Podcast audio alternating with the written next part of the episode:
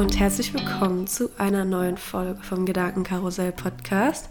Es ist schön, dass du wieder da bist oder vielleicht auch zum ersten Mal reinhörst.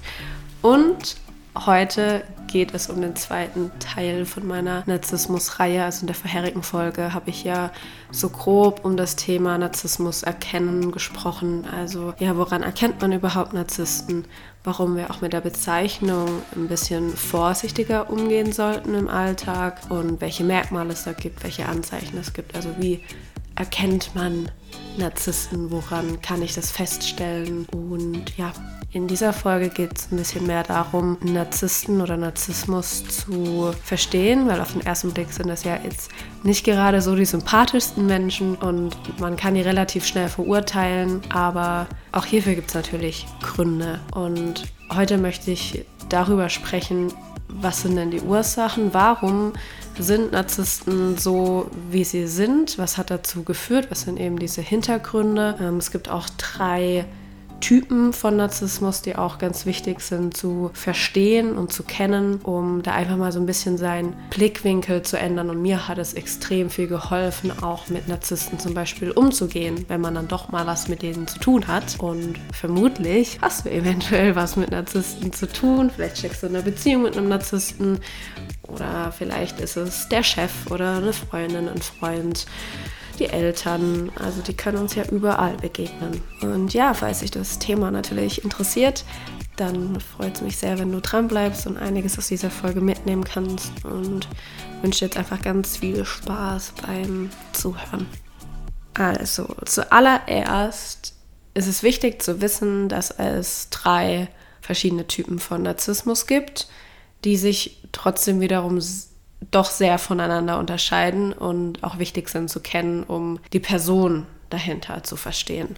Und es gibt zum einen, sagt man, die grandiosen Narzissten. Das ist dieser klassische Narzissmus-Typ, von dem wir vermutlich alle am häufigsten sprechen, lesen, hören, die einfach, ja, sehr von sich selbst überzeugt sind, nicht kritikfähig sind, ständig auf der Suche nach Bewunderung sind, nach Aufmerksamkeit sind. Und dazu gehört auch der sogenannte maligne Narzisst, also die werden dann grandiose maligne Narzissten genannt. Und diese Unterkategorie, die es ist ein bisschen gefährlicher. Also maligne ist auch ein anderes Wort für böse und dieser Typ von Narzisst oder Narzisstin, äh, handelt gerne mal ein bisschen skrupelloser. Ne? Also die kennen da keine Grenzen, die manipulieren andere ganz bewusst. Es passiert eben wirklich auf einem bewussten Level und handeln auch, wenn es mal notwendig ist, bösartig, um sich da einfach selbst Vorteile zu beschaffen. Und das ist eine Kombination aus Narzissmus eben, aus Aggression, aus Paranoia und mh, mm, ja, antisozialem Verhalten. Also eine sehr teuflische Mischung, die tatsächlich auch zu sehr grausamen Taten bewegen kann. Und natürlich äh, sind die auch von ihrer absoluten Großartigkeit äh, sehr, sehr überzeugt. Und wenn sie zum Beispiel von anderen mal in ihren Augen nicht angemessen wertgeschätzt fühlen, dann ähm, rächen die sich auch mal ganz gerne. Ne? Also da da tun die sich nicht sonderlich schwer und dabei muss es jetzt auch gar nicht der Realität entsprechen. Also diese, diese Ablehnung oder diese mangelnde Wertschätzung, die sie spüren, die muss gar nicht real sein. Das passiert halt eben alles in ihrer eigenen Wahrnehmung. Wir Menschen haben sowieso alle unsere eigene Wahrnehmung und durch diesen Hang zur Paranoia wird das halt wirklich auch ihre absolute, tatsächliche Wahrheit. Also da können auch Menschen mal wirklich ganz schnell zu, zu Feinde werden, die irgendwie besiegt werden müssen. Aber diese Unterkategorie, also diese Steigerung zum malignen Narzissten, die gibt es zum Glück deutlich, also wirklich deutlich seltener als jetzt diesen klassischen grandiosen Narzissten. Und um da mal ein ganz bekanntes Beispiel zu nennen, ähm, Hitler. Hitler war ein grandioser, maligner Narzisst. Und genau, das ist quasi dieser erste Typ. Und dann dieser zweite Typ nennt sich exhibitionistischer Narzissmus mit hohem Funktionsniveau. Der wird auch als offener Narzissmus betitelt. Und die wiederum natürlich denken auch, sie wären absolut großartig. Natürlich, das denken alle Narzissten. Aber die stellen ihre Großartigkeit auch sehr zur, äh, zur Schau. Also die wollen und ziehen auch bewusst die Aufmerksamkeit auf sich, die sie brauchen. Also die sind zum Beispiel gerne auf der Bühne zu finden, hm, in der Medienbranche, in der Öffentlichkeit, äh, unter Prominenten zu finden, sind auch sehr erfolgreich, die können sich gut anpassen, die können gut Wettbewerbe aushalten, wirken sehr selbstbewusst und treten anderen gegenüber auch gerne mal ziemlich überheblich, arrogant und kühl auf. Also ich würde sagen, sie sind schon wie der grandiose Narzisst, nur viel penetranter in der Suche nach Bewunderung. Also die suchen sich die nicht nur jetzt irgendwie im eigenen Umfeld, sondern ja, gefühlt auf der ganzen Welt versuchen sie alle ihre Blicke auf sich zu ziehen, alle Leute in ihren Bann zu ziehen und brauchen einfach so viel Anerkennung und Bewunderung, wie es nur geht. Also die sind einfach sehr, sehr präsent, sagen wir es mal so. Und der dritte Typ sind die verdeckten Narzissten. Verdeckt deshalb, weil die eher tatsächlich durch Selbstzweifel auffallen. Also das passt ja im ersten Moment irgendwie so gar nicht zu diesen typischen Anzeichen von Narzissmus. Und ja, wie der Name schon sagt, wird hier der Narzissmus gut versteckt verdeckt und der ist gut getarnt. Und oftmals sind auch eher Frauen, die narzisstische Züge haben oder Narzisstinnen sind, verdeckt unterwegs und Männer sind zum Beispiel eher bei den anderen zwei Typen zu finden. Muss nicht sein, ist aber sehr oft der Fall und deswegen spricht man hier auch gerne vom weiblichen Narzissmus. Vielleicht hast du es auch schon mal gehört. Weiblicher Narzissmus ist quasi dieser verdeckte Narzissmus und im Hintergrund steht natürlich äh, auch ganz klar dieses Gefühl der eigenen Wichtigkeit. Der wird aber eben einfach nur getarnt oder will ähm, durch andere Umwege oder ja einfach anders erzielt werden. Also diese Kategorie versucht Aufmerksamkeit zu bekommen, indem sie sich selbst als die totalen Opfer darstellen. Und weil eben diese verdeckten Narzissten sich nach außen hin sehr selbstkritisch geben und eben voller Selbstzweifel zu sein scheinen, ist es wahnsinnig schwer, diesen Narzissmus überhaupt zu erkennen. Ne? Also nur weil jemand ja jetzt Selbstzweifel hat oder auch sich in eine Opferhaltung begibt, bedeutet das ja nicht sofort, oh, das ist bestimmt ein verdeckter Narzisst, eine verdeckte Narzisstin. Äh, kann aber tatsächlich sein, wenn man da mal genauer hinschaut, beziehungsweise hinhört oder das mal ein bisschen besser beobachtet. Also bei denen ist es so, dass dieses Jammern, was sie so an den Tag legen, eben ganz bewusst gezielt ist oder dafür da ist, um sich in den Mittelpunkt zu stellen, um Mitleid zu bekommen, um eben diese Aufmerksamkeit zu bekommen, Anerkennung zu bekommen, um Zuspruch zu bekommen, um zu hören, wie, wie toll sie doch sind. Was diese Typen aber tatsächlich entlarven kann, also um wirklich herauszufinden, hm, ist das jemand, der doch oder stark narzisstische Züge hat, ist zum Beispiel hier wieder, wie schon in dieser vorherigen Folge, in der ersten Folge dazu ähm, erzählt habe, da habe ich ja viel über die, die Anzeichen gesprochen, ist zum Beispiel fehlende Empathie. Ähm, sie sind auch ganz klar nicht kritikfähig und reagieren sehr sensibel auf Misserfolge. Und im Vergleich zu den anderen Typen suchen diese Menschen aber äh, häufiger therapeutische Hilfe, weil sie zum Beispiel auch mit Depressionen kämpfen können. Genau. Und nichtsdestotrotz es ist auch wichtig zu erwähnen, dass alle drei Narzissmusarten, auch der verdeckte Narzissmus, dass sie alle gleich toxisch sind. Vor allem toxisch für dich, wenn du mit diesen Menschen zu tun hast. Und ich weiß, es fällt äh, ja einem nicht sonderlich schwer, solche Menschen ebenfalls zu verurteilen, so wie sie auch uns gerne verurteilen und da einfach zu sagen, boah, das sind so ekelhafte Menschen, und auch einfach so böse Menschen, aber ich bin ein absoluter Fan davon, da mal näher und auch tiefer hinzuschauen, weil kein Mensch wird so geboren und für jedes Verhalten gibt es einfach Gründe. Das muss nicht immer unbedingt eine Entschuldigung oder eine Rechtfertigung dafür sein, aber es gibt einfach Gründe und die können einem helfen, Narzissten, Narzisstinnen mal aus einem anderen Blickwinkel zu sehen und nicht nur mit dem Finger eben drauf zu zeigen.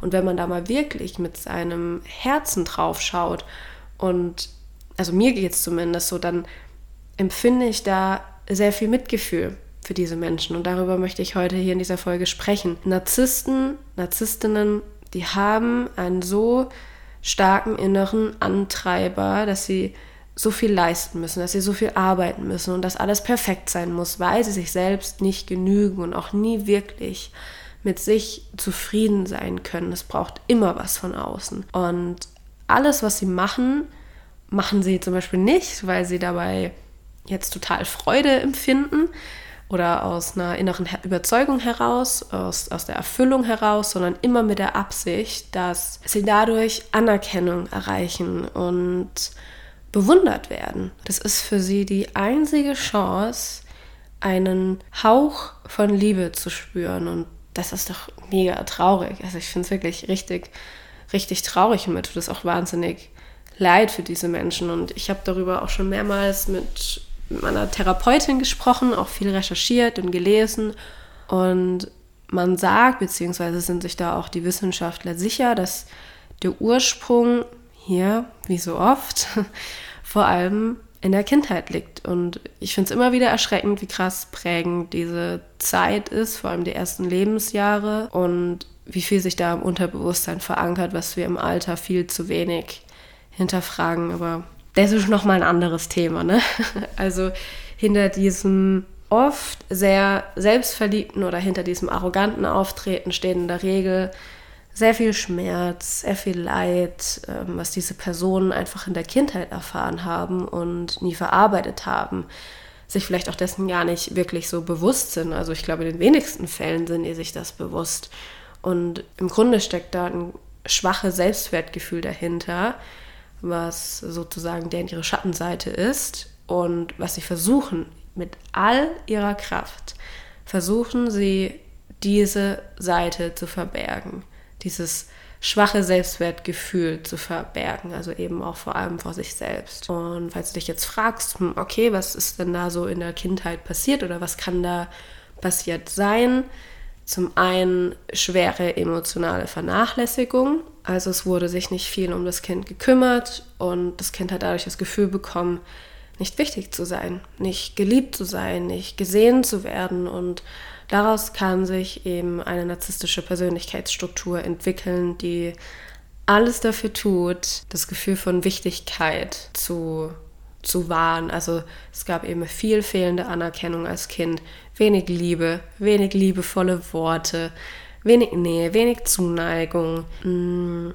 wenig das Gefühl von, du bist vollkommen in Ordnung, so wie du bist, du bist gut so, wie du bist und du bist hier bedingungslos geliebt. Und dadurch, dass sie das eben nicht bekommen haben, versuchen sie das jetzt im Erwachsenenalter zu kompensieren. Die wurden also so oder die müssen so stark in ihrem Selbstwert verletzt worden sein, haben so ein verletztes inneres Kind in sich, dass für sie irgendwann im Leben die einzige Schlussfolgerung war oder eben als Kind für sie die Erkenntnis hatten, ich muss mit meinen Leistungen jetzt auffallen, weil das ist was, wofür ich gelobt werden kann, dann werde ich gesehen. Und das ist ja irgendwie auch total nachvollziehbar, wenn ich als Person, also oder als Kind das Gefühl habe, nicht auszureichen, nicht zu genügen, ich nicht die Erfahrung von bedingungsloser Liebe gemacht habe, dann begibt man sich eben auf die Suche im Außen. Und ein Klassiker sind vermutlich zum Beispiel auch Schulnoten. Meine Eltern lieben mich, loben mich, wenn ich mit guten Noten nach Hause komme. Und dann entsteht unterbewusst ein Glaubenssatz wie, ich muss was tun, ich muss was leisten, um Liebe zu erfahren, um Anerkennung zu bekommen, um gesehen zu werden, der sich da ganz stark verankert, der nie wieder hinterfragt wurde und ja, im schlimmsten Falle kann sich daraus ähm, im Alter Narzissmus entwickeln. Und was in der Kindheit auch passiert sein kann, ist natürlich Missbrauch, sei es körperlicher Missbrauch oder emotionaler. Auch dadurch kann das Gefühl von Wertlosigkeit natürlich ausgelöst worden sein, ist ja ganz klar. Und Jetzt versucht man mit all seiner Macht dagegen zu steuern und ja, dass es da irgendwann einen Moment gab, wo man sich eine Schutzmauer aufgebaut hat und da man natürlich nie wieder dieses Gefühl von Wertlosigkeit erfahren möchte, fängt man an, seinen Wert zu überhöhen, also sich selber auf so einen ungesunden äh, Podest zu stellen, so mache ich es jetzt mal ausdrücken, also was eben weit über Selbstliebe, gesunde Selbstliebe hinausgeht, sondern mehr in Richtung absolute Selbstverliebtheit und ja, was sich natürlich dann auch in Arroganz äh, wieder äußert. Also ich bin der Geiste, ich bin die Beste, ich habe immer recht, niemand kann mir das Wasser reichen. Und es wurde sich so stark eingeredet, da wurde so eine Mauer hochgezogen, damit sie das Gefühl haben, sicher zu sein und sie dadurch nie wieder jemand anderem die Chance geben können, sie zu verletzen. Versteht man, was ich meine? Also ich hoffe es. Und was noch passiert sein kann, man geht auch davon aus, dass die Menschen eher emotional kalte oder vielleicht auch eher aggressive Eltern hatten oder aber auch, wenn Kinder von Eltern gar keine Grenzen gesetzt bekommen haben, sodass die dadurch ein total unrealistisches und perfektionistisches Selbstbild entwickelt haben. Genau, das sind so grob die, die häufigsten Gründe, wie Narzissmus aus der Kindheit heraus entstehen kann. Also im Endeffekt geht es vor allem eigentlich nur um eines. Bedürfnisse wurden als Kind vernachlässigt. Und wie schon gesagt, es ist kein Geheimnis, wie verdammt wichtig die Kindheit für die Entwicklung ist, wie prägend die Kindheit ist und wie viel sich da einfach im Unterbewusstsein verankern kann. Es ist ganz klar, Kinder benötigen Liebe, Kinder brauchen Geborgenheit, Nähe, aber natürlich brauchen wir auch als Kind das Gefühl von Sicherheit. Wir brauchen auch mal Grenzen und natürlich müssen wir Kinder auch mal lernen, wie man mit Enttäuschungen umgeht, wie man mit Krisen umgeht, wie man sich mal zurücknimmt, sich in Gefühle anderer hineinversetzt. All das, das dürfen wir als Kind lernen. Aber wenn wir das von unseren Eltern nicht beigebracht bekommen, kann das eben in extremen Fällen, also wirklich eben in extremen Fällen später zu Narzissmus führen. Und Narzissmus ist nichts anderes als ein Selbstschutz der verletzten Kinderseele. Also da steht ganz viel Unsicherheit, schlechte, teilweise traumatische Erfahrungen und Angst hinter dieser Fassade.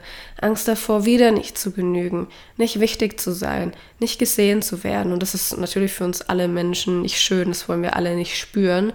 Für Narzissten ist dieses Gefühl der Horror. Das ist für die unerträglich, wirklich das Gefühl, das würde sie zerstören. Und wenn das eben in der Kindheit nicht aufgearbeitet worden ist, beziehungsweise oder nach der Kindheit nicht aufgearbeitet worden ist, wenn da nie was geheilt wurde, sondern immer nur verdrängt wurde, kann das das Ergebnis sein. Und auch als erwachsene Person, wenn ein Narzisst, eine Narzisstin über einen längeren Zeitraum nicht diese Bewunderung bekommt und damit auch nicht in, in absehbarer Zeit damit rechnen kann, weil zum Beispiel der oder die Partnerin sich getrennt hat, man den Job verloren hat, es gesundheitlich einem nicht so gut geht und man dadurch irgendwie nicht so wirklich Vollgas geben kann. Man, keine Ahnung, vielleicht hat man das Vermögen verloren, whatever.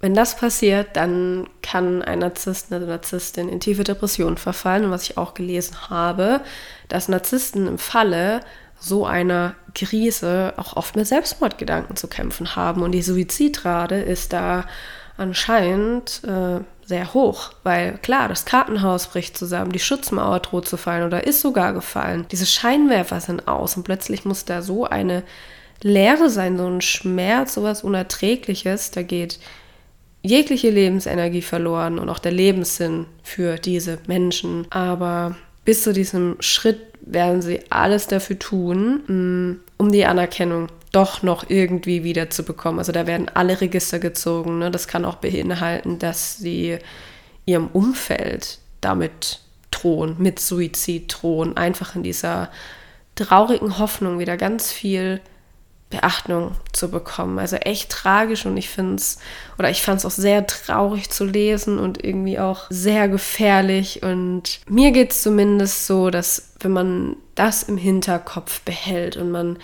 versucht, diese Menschen jetzt mit dem Herzen zu sehen, diese gebrochene Seele doch irgendwie zu sehen, dann kann ich da gar nichts Böses über diese Menschen denken. Mir tut es einfach so leid und ich wollte ja auch in meiner Beziehung damals diese Person versuchen zu retten, zu helfen, weil ich in ihn oder weil ich ihn so sehen konnte als Ganzes, nicht nur dieses toxische und all diese toxischen Verhaltensmuster, aber ja, ich musste eben auch diese Erfahrung machen, dass es nicht mein Job ist und auch nicht meine Aufgabe ist, diese Menschen versuchen zu ändern, zu therapieren, zu heilen. Und schon dreimal kann man niemanden ändern oder niemand wird sich ändern, wenn man selbst nicht in der Lage ist, das Problem zu erkennen, zu erkennen, dass man sehr starke narzisstische Züge hat, weil, wie gesagt, die aller, allerwenigsten sind so sehr bei sich, dass sie diesen Narzissmus in sich erkennen. Falls doch, wird das von denen eher als sehr positiv angesehen und äh, ist ja doch gar nichts Schlechtes sozusagen dabei. Kann man Narzissmus therapieren? Narzissmus würde sich tatsächlich therapieren lassen. In den wenigsten Fällen haben die aber halt diese Bereitschaft dazu. Ne? Also wirklich dieses, wenn man kein Problem in seinen Handlungen sieht, kann sich die Person auch nicht verändern. Und es ist eher so, dass Narzissten, wenn dann überhaupt aus anderen Gründen eine Therapie in Anspruch nehmen, wie bei den verdeckten Narzissten schon gesagt, und dieser Narzissmus mehr oder weniger dann zufällig vom Psychologen entdeckt wird. Also wie gesagt, die gehen dann zur Therapie, weil sie zum Beispiel eine Depression bekommen, sich ungerecht behandelt fühlen, eine Krise haben, Misserfolg, einen Job haben und so weiter und so fort. Und im Endeffekt, wenn es von einem Psychologen doch entdeckt wird, dann ist das äh, ein Goldgriff, weil dann natürlich trotzdem die Chance besteht, dass diesen Menschen vielleicht doch geholfen werden kann, die geknackt werden können. Und das wird ihnen helfen, zu lernen zu lieben, echte Beziehungen aufzubauen, einfach zu heilen, zu lernen, dass sie gut genug sind, nichts leisten, nichts sein müssen. Sie könnten in einer Therapie lernen, wie man sich reflektiert, aber ja, in der Realität passiert das leider anscheinend selten. Also das, da ist einfach so vieles so tief verankert, die Schutzmauer ist so hoch, so stabil und oft bleibt eben diese Suche oder besser gesagt diese Jagd nach Bewunderung und Anerkennung, die bleibt einfach. Und meistens wollen sie sich halt auch einfach nicht helfen lassen und sehen eben gar kein Problem in ihrer Selbstidealisierung. In ihren Augen ist das was verdammt Gutes und was Erstrebenswertes. Da wird eben nicht erkannt oder kann nicht erkannt werden, welche Auswirkungen das auch auf ihr Umfeld haben kann. Falls du jetzt natürlich merkst oder vielleicht auch schon nach der letzten Folge festgestellt hast, hm, shit, ich glaube, ich bin einem Narzissten oder einer Narzisstin verfallen oder habe da jemanden in meinem Umfeld und ich merke, dass ich unter diesen Menschen leide, dann empfehle ich dir wirklich als Freundin über professionelle Hilfe nachzudenken, falls du die noch nicht in Anspruch nimmst. Weil sich von solchen Menschen zu lösen, das ist gar nicht mal so leicht, wie das in der Theorie klingen mag. Und ich habe das damals auch in Anspruch genommen. Klar, ich könnte jetzt eine Folge dazu machen, wie man sich von solchen Menschen distanziert, trennt, aber ich bin keine Therapeutin, ich bin keine Psychologin und ich weiß, was das für Folgen auch Jahre später mit sich ziehen kann. Und deswegen ist mir das ganz wichtig zu betonen, bitte wende dich da an jemanden, der darauf spezialisiert ist. Und so jemand kann dir nicht nur helfen, dich, dass du dich trennst, sondern auch diese Schmerzen zu verarbeiten, der durch diesen narzisstischen Missbrauch entstanden ist. Und auch hier will und muss ich erwähnen, man ist trotzdem nicht das Opfer von solchen Menschen und nicht nur die anderen sind schuld. Ich weiß, es klingt hart und es ist auch absolut nicht böse gemeint. Es hat nur immer auch einen Grund, warum man an solche Menschen geraten ist und warum man sowas mit sich machen lässt, man sich nicht so leicht trennen kann. Und auch das ist was, wo es nicht verkehrt wäre, da mal näher hinzuschauen, warum denn das bei dir so ist. Und mir hat der Vergebungsarbeit auch sehr viel geholfen, generell natürlich die Arbeit mit dem verletzten inneren Kind und finde es eben sehr wichtig, das unter Aufsicht einer Psychologin zu machen, weil da eben auch unabhängig von dieser Erfahrung bei einem sehr viel hochkommen kann und man retraumatisiert wird oder werden kann. Ähm, wie gesagt, aber kann, muss nicht. Am Ende aber absolut sowieso lohnenswert, mal eine Therapie in Anspruch zu nehmen. Das kann nie schaden und ich finde, das ist das Beste, was jeder machen kann für sich selber, für seine Heilung, für seine Entwicklung und auch natürlich für das Umfeld. Genau, das waren meine Worte zum Schluss. Ansonsten war es jetzt auch mit dieser Folge und dem zweiten Teil zu meiner Narzissmus-Reihe. In der nächsten Folge werde ich auch noch einmal ein bisschen mehr ins Detail gehen und möchte über das Thema Manipulation sprechen, was bei Narzissten sehr ausgeprägt ist. Und das war auch was für mich, was sehr schwer zu erkennen ist und umso gefährlicher ist und was mir auch einfach im Nachhinein sehr stark die Augen geöffnet hat. Deswegen ist das auch nochmal ein absolutes Herzensthema für mich. Ich hoffe jetzt aber, dass du in dieser Folge was für dich mitnehmen konntest, fühle dich von Herzen von mir umarmt und pass einfach auf dich auf.